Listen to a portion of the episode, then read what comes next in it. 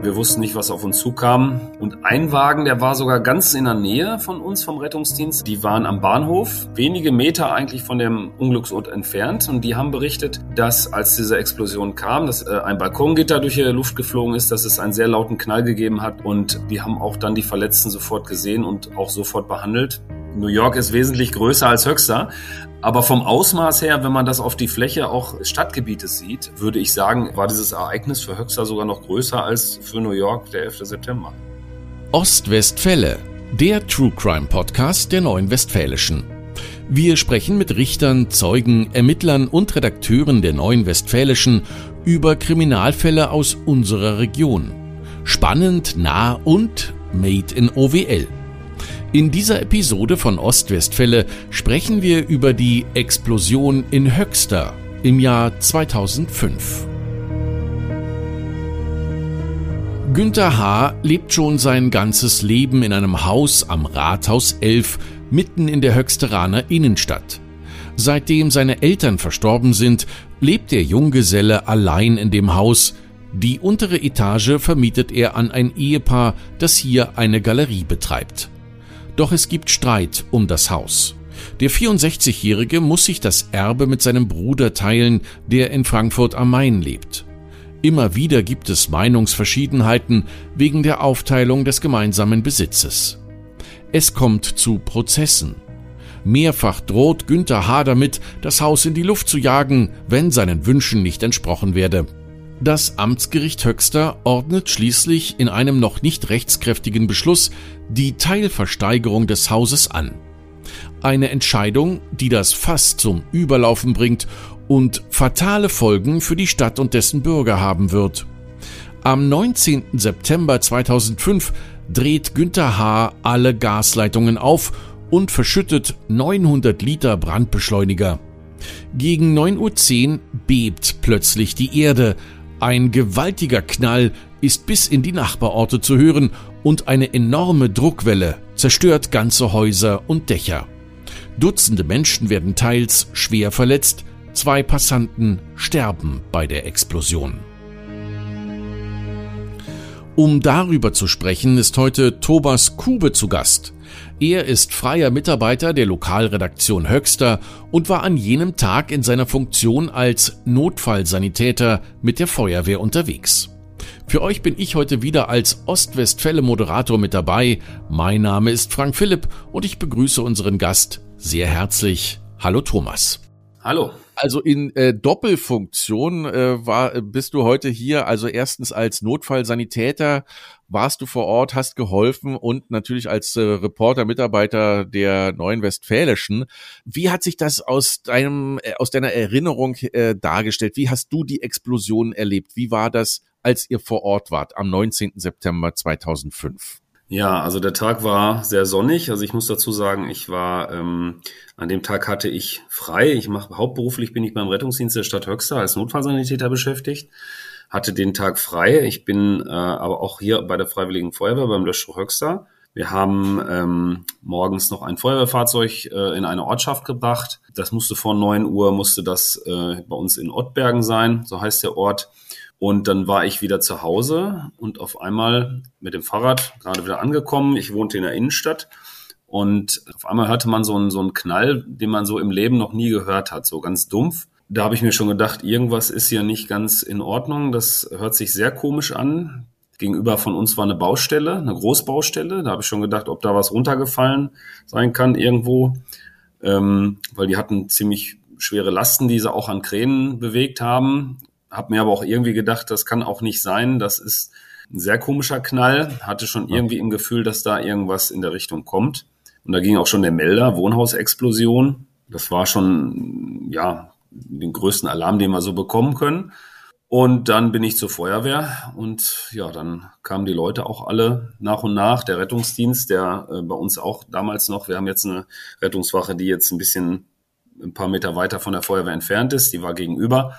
Da kamen auch die Leute außer Freizeit. Ich bin jetzt bei der Feuerwehr mitgefahren. Andere Kollegen sind beim Rettungsdienst, also auch aus der Freizeit mitgefahren. Und äh, wir wussten nicht, was auf uns zukam. Ihr wart ja ziemlich schnell dann an äh, vor Ort, also weil du sagst, du hast noch den Knall gehört, bist dann zuerst zur Feuerwehr und danach zu, vor Ort oder warst du gleich vor Ort? Ne?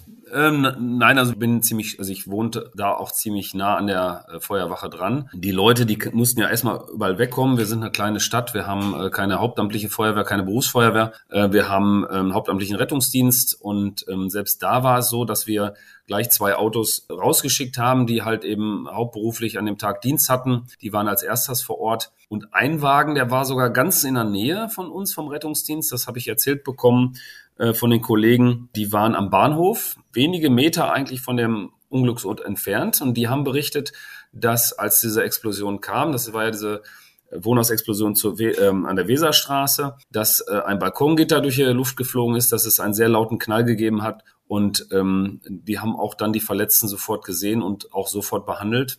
Wir haben das so nicht mitbekommen, also wir haben nur diesen Knall mitbekommen und ähm, sind dann halt eben erst zur Feuerwehr beziehungsweise auch zum Rettungsdienst, haben die Fahrzeuge besetzt und sind dann zum Unglücksort gefahren. Mhm. Und die Druckwelle muss ja einen riesigen Schaden angerichtet haben. Ja, es sind ja, also es ist nicht nur das Haus explodiert, sondern es hat auch Nachbarhäuser mitgetroffen.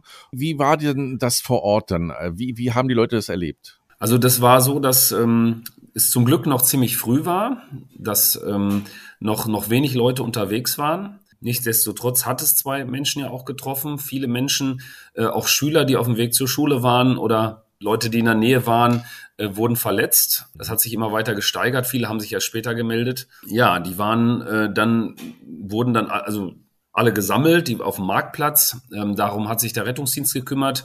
Die Feuerwehr hat dabei auch unterstützt. Ich war aber direkt vor Ort, also am Ort des Geschehens. Es hat gebrannt. Also aufgrund der ähm, Explosion, die herbeigeführt wurde, sind ja 900 Liter Benzin verwendet worden. Gas ist aufgedreht worden. Also das war auch sehr heiß. Es waren ja noch Häuser in der Nähe auch, die es halt zu schützen galt. Wusste man eigentlich dann sofort, dass es hier, also was passiert ist oder? Ja, zum Glück ist es so, da muss ich mal ausholen. Und zwar war dieser Einsatz schon angelegt bei der Polizei. Die waren schon auf dem Weg, weil der Verursacher dieser Explosion auf dem Balkon mit, mit ähm, ja, so einer Art Molotow-Cocktails hantiert hat, mit den Nachbarn äh, sich ausgetauscht hat. Die haben ihn angezählt, was macht er denn da? Und, ähm, und das ging dann alles auch sehr schnell. Das, also diese Explosion, die dann herbeigeführt wurde, hätte sich das alles noch ein bisschen länger hingezogen, wäre auch die Feuerwehr alarmiert worden, weil man wusste, da ist jemand, der äh, da irgendwas vorhat, ein Haus anzuzünden oder was auch immer. Wenn die Feuerwehr, Polizei oder was da reingegangen wären, dann wäre es wahrscheinlich auch vielleicht so wie in, in New York beim 11. September, äh, um zu helfen, geht man in ein Gebäude rein und ähm, das explodiert. Ja, klar. Und ähm, das ist zum Glück halt, muss man so sagen, äh, in Anbetracht der Lage nicht passiert. Es ist vorher explodiert und ähm, von daher wusste man ziemlich schnell über die Polizei, was da passiert ist, dass das jemand äh, absichtlich herbeigeführt hat. Gas ist äh, nicht mehr ausgeströmt, beziehungsweise ist vielleicht auch direkt verbrannt. Das kann man jetzt schwer sagen. Die Gasversorger werden dann aber immer in der Regel sofort mit dahin zugezogen und die haben das dann halt abgestellt ähm, ja. den ganzen Straßenzug zur Sicherheit. Also wie sah das aus damals, als ihr angekommen seid? Ähm, riesige Explosionen, Rauch und Feuer. Wie kann man sich das vorstellen? Beschreib ja. mal die Szene. Also wir sind ja mitten reingefahren äh, in die Einsatzstelle. Überall lagen Trümmer. Man, man musste schon mit dem Großfahrzeug manövrieren, dass man durchkam bis zur Einsatzstelle. Dann sah man ähm, Riesenfeuerberg. Das Haus war weg. Das Rathaus, das, das ja ziemlich viel auch abgehalten hat, das historische, das ist ein sehr altes Gebäude. Das sah aus wie große Einschusslöcher an der Wand. Und ähm, ja, das war über hunderte Meter, erstreckte sich dieses Feld. Ich war ja nachher auch auf der Drehleiter oben, dann konnte man erstmal sehen, dass dieses Areal ziemlich groß war, die Dächer alle äh, kaputt waren in der näheren Umgebung und aber auch noch äh, hunderte Meter entfernt, die Scheiben kaputt waren. Da waren ganze Schaufensterscheiben, ist ja mitten in der Innenstadt, die auf einmal rausgeschleudert wurden, beziehungsweise ähm, die daneben lagen. Also große, schwere Scheiben waren das. Und ähm, zwei Fahrzeuge, die waren auf der Straße, waren aber auch kurz vor dem Haus. Die waren, äh, da waren die Scheiben kaputt, da waren die Autos äh, defekt, auch wie nach, das sah aus wie im Krieg. Diese Menschen wurden auch verletzt, aber haben zum Glück waren sie noch so weit vom Haus entfernt, dass sie das überlebt haben. Wären sie jetzt ein paar Meter weiter, das ging ja wirklich um wenige Sekunden. Wenn die auf dieser Höhe des Hauses gewesen wären, wären die auch tot gewesen. Also du hast vorhin schon gesagt, so eine leichte Szenerie wie beim 11. September, obwohl natürlich New York äh, doch erheblich größer ist als, als Höxter, ja. Aber ähnlich? Also man kann das schon vergleichen. Also wenn man jetzt, aber man muss dann halt auch die Relation zur Stadt sehen. Also New York ist wesentlich größer als Höxter. Aber vom Ausmaß her, wenn man das auf die Fläche auch ähm, des Stadtgebietes sieht, ähm, würde ich sagen, äh, war, war dieses Ereignis für Höxter sogar noch größer als äh, für New York der 11. September. Also ähnlich große Ereignisse. Ähm, wie waren die Leute drauf? War das eine riesengroße Panik, äh, als man sah, hey, hier ist ja in der Innenstadt ein ganzer Straßenzug äh, zerstört worden? Nein. Also, Nein, genau, also es war, also Panik war nicht. Also ich fand, es waren die Leute sehr gefasst. Äh, es ging aber auch sehr schnell, dass die Leute auch gar nicht mehr da waren. Es musste ja auch in diesem Einsatz war es ja auch wichtig zu gucken, wer ist noch in seinen Häusern, wer ist da vielleicht verletzt. Da musste natürlich auch durchgeguckt werden. Aber auch da war es so, dass, dass viele dann sich auch auf dem Marktplatz gesammelt haben, dass die Stimmung sehr, sehr ruhig im Verhältnis zur Lage war. Es war jeder eigentlich sehr gefasst, so wie ich das wahrgenommen habe. Die allerersten Minuten hat man ja so nicht mitbekommen. Aber wie gesagt, danach fand ich, die Leute waren sehr gefasst und äh, es ging alles sehr ruhig ab, sehr gut auch, ähm, sehr strukturiert, auch einsatzmäßig und ähm, was meinst du, woran hat das gelegen, dass die Leute sehr gefasst beziehungsweise ja wie in Schockzustand erstmal funktioniert haben oder so? Äh, was meinst du, woran lag das? Ich, ich glaube, das sitzt auch vielleicht der Schock so ein bisschen in den Leuten, die das erstmal realisieren mussten, was ist da passiert. Ne? Und also es ging uns ja auch so, ne? Also man hat das ja gar nicht wirklich so realisiert, was ist jetzt hier so passiert. Man wusste es zwar, aber ähm, bis das dann irgendwo mal ankommt, das dauert auch. Also man ist ja äh, nicht irgendwo in einer Zwangslage, man ist ja, also man hat ja da auch ein Riesenfeld, wo man sich bewegt und man guckt sich das an und man muss das begreifen. Man reagiert dann auch professionell, oder? Also man hat ja seine Aufgabe, die man erfüllen muss in dem Moment. Wir ja. Ähm, bei den Menschen, wie gesagt, habe ich das auch erlebt, dass die halt sehr gefasst waren. Ne? Ähm, aber die waren auch sehr schnell weg. Also es kamen auch sehr schnell Polizeihundertschaften, die alles abgeriegelt haben. Und, ähm, dann gab es die Verletzten. Ich habe ein Foto noch vom Marktplatz, wo die alle sitzen, die Verletzten, alle sehr gefasst. Also, also man erkennt jetzt äh, nicht wirklich Leute drauf, aber ähm, man sieht halt eben ganz viele Menschen und äh, die waren alle sehr ruhig. Also habe ich das noch in Erinnerung auch und haben sich versorgen lassen. Und äh, es wurde halt viel drüber geredet. Was ist da jetzt passiert? Es wurde spekuliert, aber es war jetzt nicht die große Panik. Und als die Leute das so ein bisschen verdaut hatten, äh, kam da so eine Art Angst auf oder geht man danach irgendwie dann doch anders durch die Stadt? Man hat schon mal über nachgedacht, weil man, ich, ich selber ja auch hin und wieder da vorbeigefahren bin was wäre, wenn ich da jetzt lang gefahren wäre? Man hat auch äh, Mitgefühl gehabt mit den Menschen, die da lang gegangen sind, die ja nichts dafür konnten, äh, dass gerade in dem Moment dieses Haus explodierte. Aber ich, ich würde sagen, also, dass man das als einmaliges Erlebnis wahrgenommen hat. Es ist, hat es ja sowas in Höxter noch nicht zuvor gegeben und Gott sei Dank auch nicht wieder. Und wir hoffen auch nicht, dass es nochmal eintritt. Und ich glaube, dass die Leute das auch so halt wahrgenommen haben. Mensch, da haben wir Glück gehabt. Wir sind noch da. Es geht uns gut. Zum Glück waren die meisten ja auch alle leicht verletzt und ähm, die schwerer verletzt waren, waren auch schnell abtransportiert, von denen hat man nichts mitbekommen. Haben die Leute vielleicht über diese Druckwelle gesprochen? Äh, wie haben die sie das erlebt, diese Explosion? Haben sie die Welle gespürt, den Druck gespürt? Hast du diese Welle oder diesen, diese Druckwelle noch wahrgenommen? Ja, es wurde viel drüber gesprochen. Ähm, das weiß ich noch. Ich hatte jetzt, wie gesagt, sehr wenig Kontakt. Wir waren äh, an der Einsatzstelle ja ähm, mit anderen Dingen beschäftigt. Ich hatte erst nachher Kontakt und ich weiß, mit einer Person habe ich auch noch gesprochen und ich weiß noch, dass sie sehr viel darüber gesprochen hat, wie konnte das passieren. Das war eigentlich wichtiger und wieso hat er das gemacht, als dass ja sie sich damit äh, auseinandergesetzt haben, wie verletzt sie sind. Aber in der Tat waren, wie gesagt, die Schwerverletzten schon weg, die Leichtverletzten waren noch da und ähm, manche haben sich auch gar nicht als verletzt empfunden, waren aber auch mit verletzt oder. Aber ich selber habe diese Druckwelle, also man hat schon irgendwie gemerkt, da ist irgendwas anderes. Ich kann heute nicht mehr sagen, war eine Druckwelle da. Im Nachhinein würde ich sagen, ja, da wo ich jetzt gestanden habe, da muss man irgendwie so, so einen Hauch von dieser Druckwelle mitbekommen haben. Und auch diesen Knall, das war so ein dumpfer Knall, das war ganz komisch es ist schwierig, das im Nachhinein nochmal irgendwie so äh, wiederzugeben, wie das damals war. Es war halt eben etwas, was, was man so noch nie gespürt hat und noch nie mitbekommen hat. Ne? Kommen wir nochmal ganz kurz zurück auf die 60, äh, ungefähr 60 Menschen, die verletzt wurden. Ihr, du hast gesagt, ihr habt die sozusagen erst gesammelt. Es gab ja in der Corona-Pandemie auch die Diskussion, wer wird zuerst behandelt, so eine Priorisierung.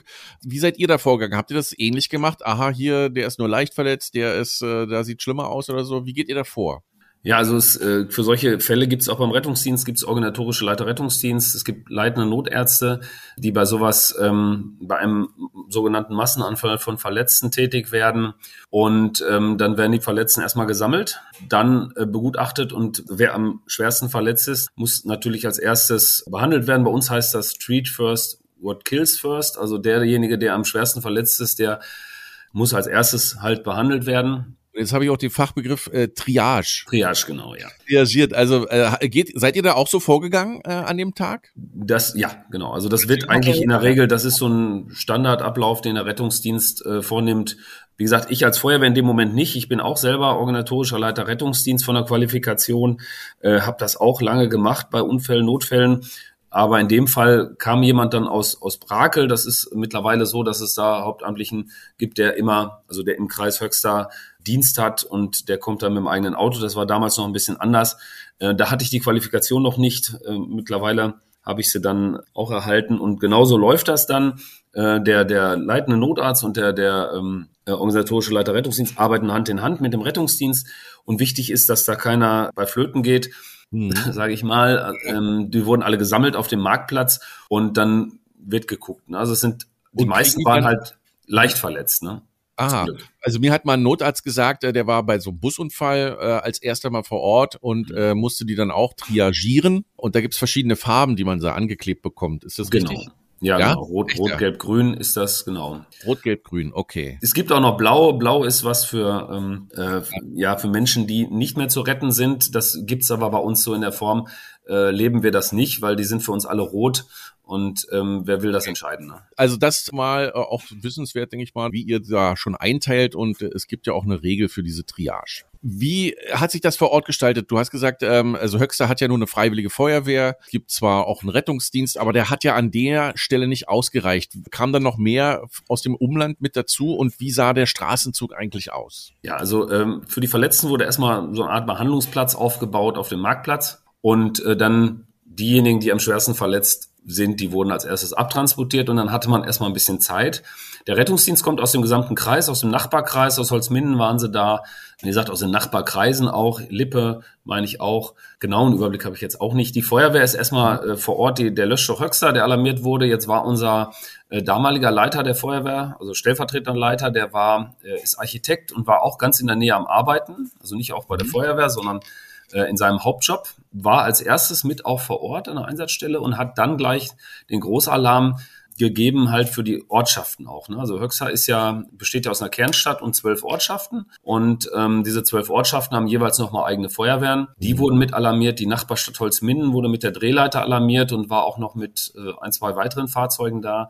Später kamen auch noch Kräfte aus Dortmund hinzu, die halt spezielle Ortungsgeräte haben, falls da noch Menschen irgendwo drunter liegen, dass man die orten kann. Also, also eine richtige Großlage. Das war eine Großlage, ja. Das Haus ist, war völlig zerstört, da gab es nichts mehr und einen Tag später gab es ein Bekennerschreiben, eben von diesem Mann, der da an der, äh, am Balkon hantiert hatte, äh, was ist dir da durch den Kopf gegangen, als du gesehen hast, tatsächlich, es wurde also mit Absicht an der Stelle ja auch herbeigeführt, diese Explosion?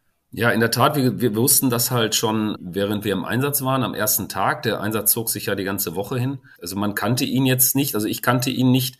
Mein Feuerwehrkollege kannte ihn, der hat mal in dem Haus gewohnt, zur Miete, ist, ist dann aber äh, umgezogen. Als ich ihn dann fragte, auch Mensch, äh, wo hast du denn hier mal gewohnt? Ich wusste jetzt auch nicht, dass es das Haus war. Da zeigte er in die Luft. Ungefähr da, meinte er. Und ähm, also es war schon relativ früh klar, dass das äh, absichtlich herbeigeführt wurde. Diesen Bekennerbrief kannten wir noch nicht. Den haben wir dann nächsten oder übernächsten Tag aus der Zeitung erfahren.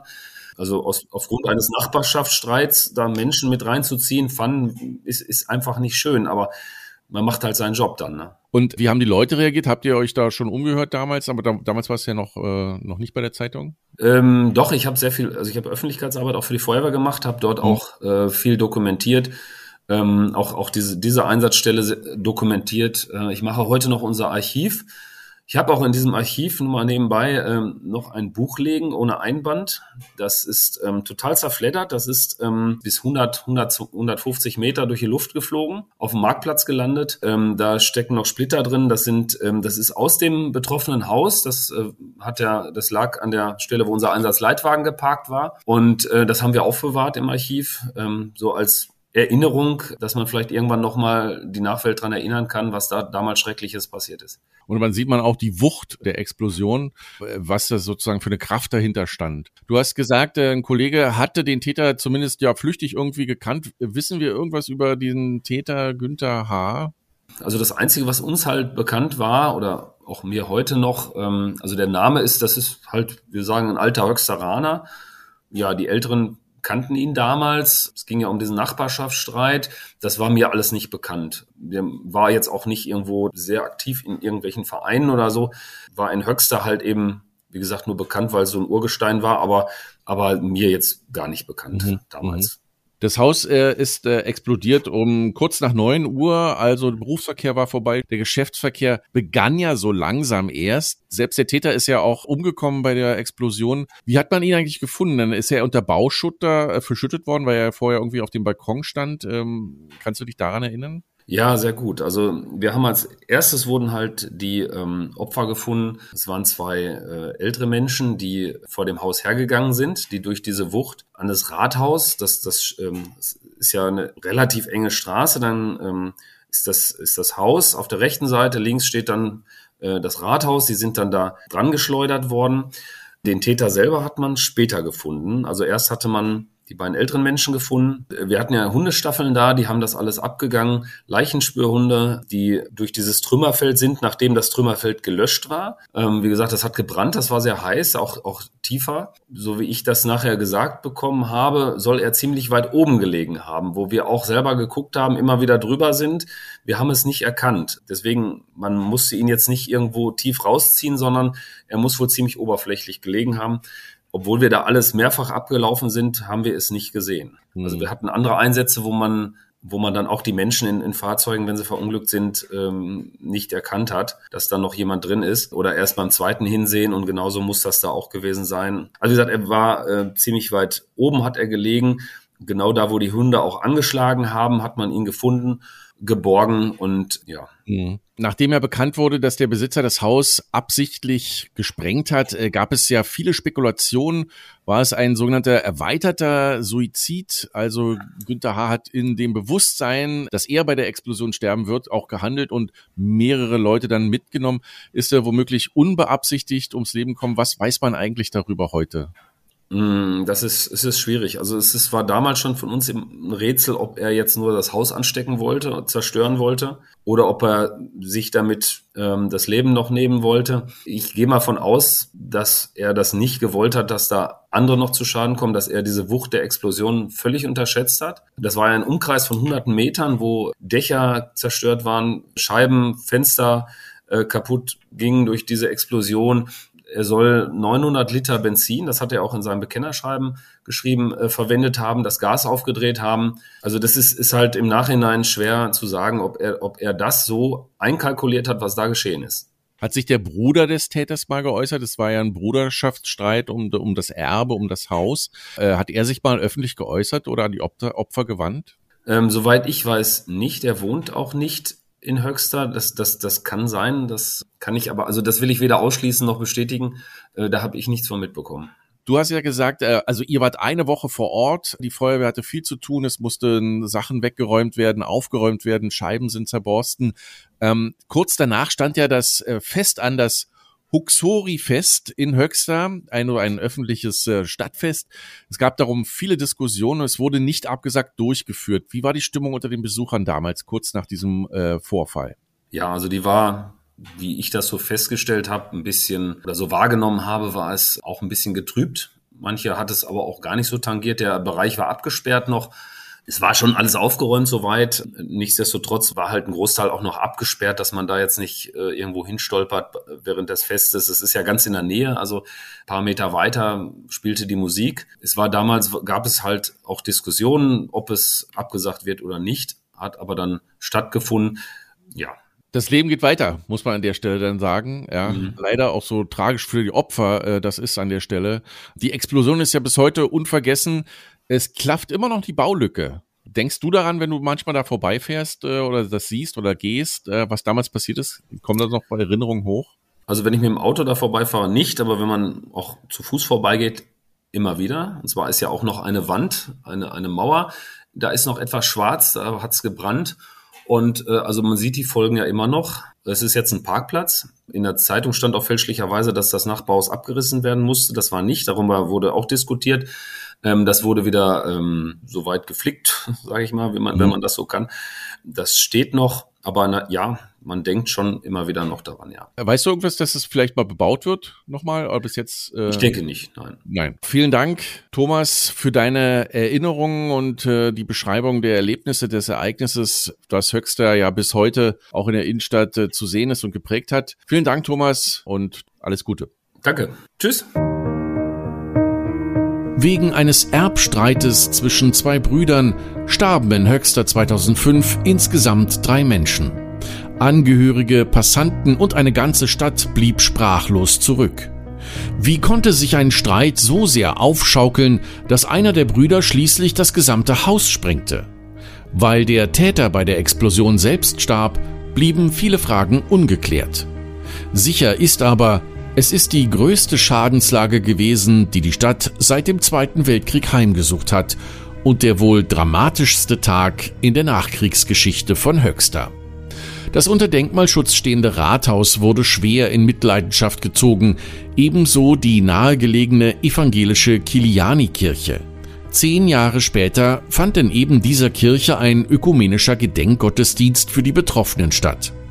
Viele Menschen brauchten psychologische Hilfe. Bis heute klafft dort, wo das Haus explodierte, eine Baulücke. Ein paar kleine Reste des Gebäudes sind als Mauer stehen geblieben. Das Gelände wird heute als Parkplatz genutzt. Die Schäden an den umliegenden Häusern sind längst beseitigt. Auch die NW-Redaktion ist wieder intakt. Das war eine weitere Episode von Ostwestfälle, dem True Crime Podcast der Neuen Westfälischen. Redaktion Selina Ahlert, Jessica Eberle und Phyllis Frieling. Wenn ihr Kritik, Fragen oder Anregungen habt, dann schreibt uns gerne eine E-Mail an podcast.nw.de. Weitere packende Kriminalfälle aus unserer Region auch jederzeit auf nw.de und in der NW Plus App in der Serie OWL Crime. Mein Name ist Frank Philipp. Bis bald.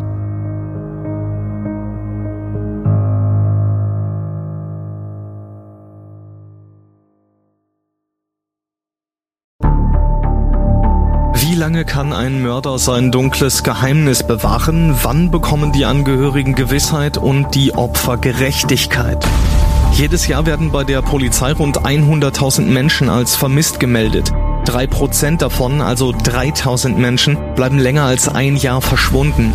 Einige werden nie wieder gesehen. Seit gut drei Jahren arbeitet die Polizei in NRW mit sogenannten Cold Case Units. Das sind Abteilungen, die wirklich nur damit beschäftigt sind, Mordfälle zu bearbeiten, die teilweise seit Jahrzehnten ungeklärt sind. Ich bin Mike Mattis, Radioredakteur und News Anchor und ich spreche mit Ermittlern über diese Fälle. In meinem Podcast Licht ins Dunkel, Cold Cases und ungeklärte Vermisstenfälle von hier beleuchten wir gemeinsam mit Profilern, Staatsanwälten und Mordermittlern Cold Cases und ungeklärte Vermisstenfälle aus ganz Deutschland. Immer in der Hoffnung, dass Angehörige endlich Gewissheit und die Opfer Gerechtigkeit bekommen. Licht ins Dunkel. Cold Cases und ungeklärte Vermisstenfälle von hier. Eine Produktion von Mike Mattis und der Podcastfabrik.